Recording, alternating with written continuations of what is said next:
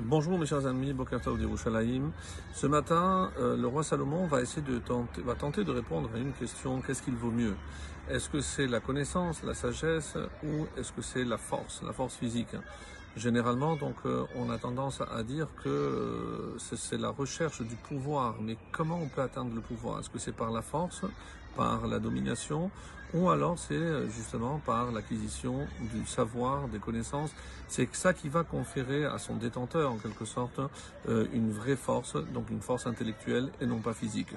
Alors, on était arrêté au verset 3. Donc nous avions commencé le chapitre 24. Donc on approche bientôt, Bezrat Hashem, de la fin de ce livre fabuleux et de ce voyage magnifique.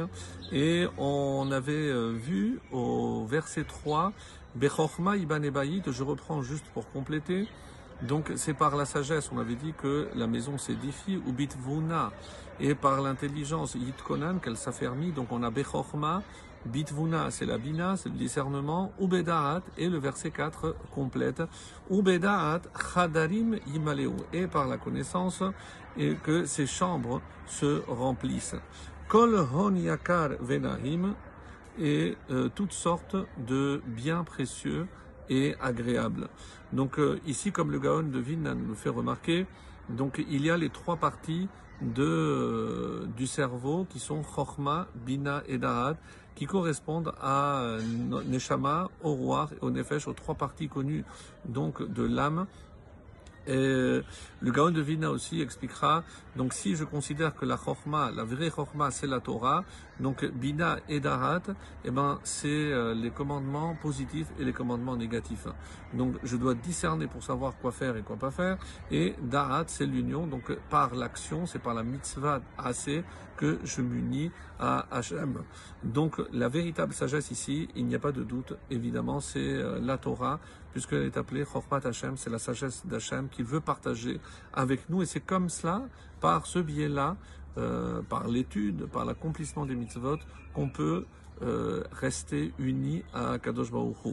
Alors, ça, c'était pour le verset 4, donc qui venait compléter en quelque sorte le verset 3. Et maintenant, on va répondre à cette question. Qu'est-ce qui est préférable? Est-ce que c'est la chorma ou la gevura Est-ce que c'est la sagesse, la connaissance ou la gevura ou la force? Et ce sont les versets qui suivent qui vont apporter la réponse, en notamment le 5 et le 6. Alors, j'entame donc le verset 5 qui dit Gever chacham baoz, l'homme sage, a de la puissance. Ou alors, comme il n'y a euh, pas de verbe, l'homme sage l'est par sa puissance. Donc comment je vais essayer de traduire Donc où se, situe la puissance, la force de l'homme? C'est dans sa sagesse. Et la deuxième partie. Ve ishnaat me et l'homme de science mais ametz soit il renforce, il augmente la force. Donc pour le roi Salomon, il n'y a nul doute que la force physique est éphémère et que la seule qui va rester, c'est évidemment, c'est celle du cerveau, c'est celle que je vais acquérir par la connaissance, par l'étude de la Torah. Alors, comment je peux traduire? J'ai dit, soit il domine la force, ou alors certains vont traduire, soit il domine l'effort. Comment?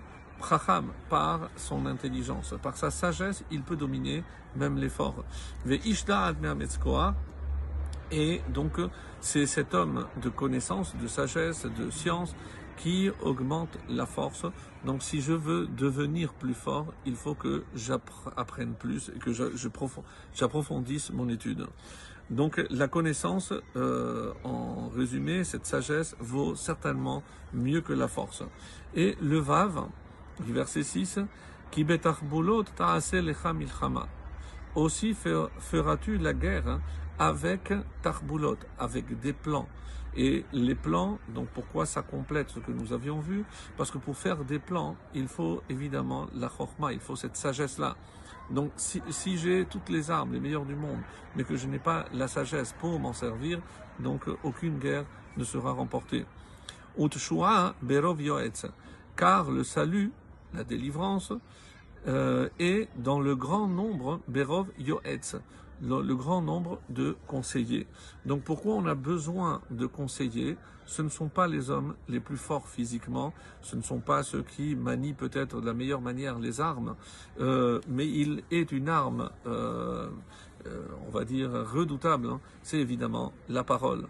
Donc la parole, parce que, euh, comme vous le savez, c'est pour encourager les soldats, et c'est comme ça que Tarboulot, on dit ici que c'est des pensées profondes, ce sont des plans bien pensés. Et on voit bien que même pour la guerre, où j'aurais pu penser que c'est la force ou les armes, c'est évidemment la pensée qui est derrière.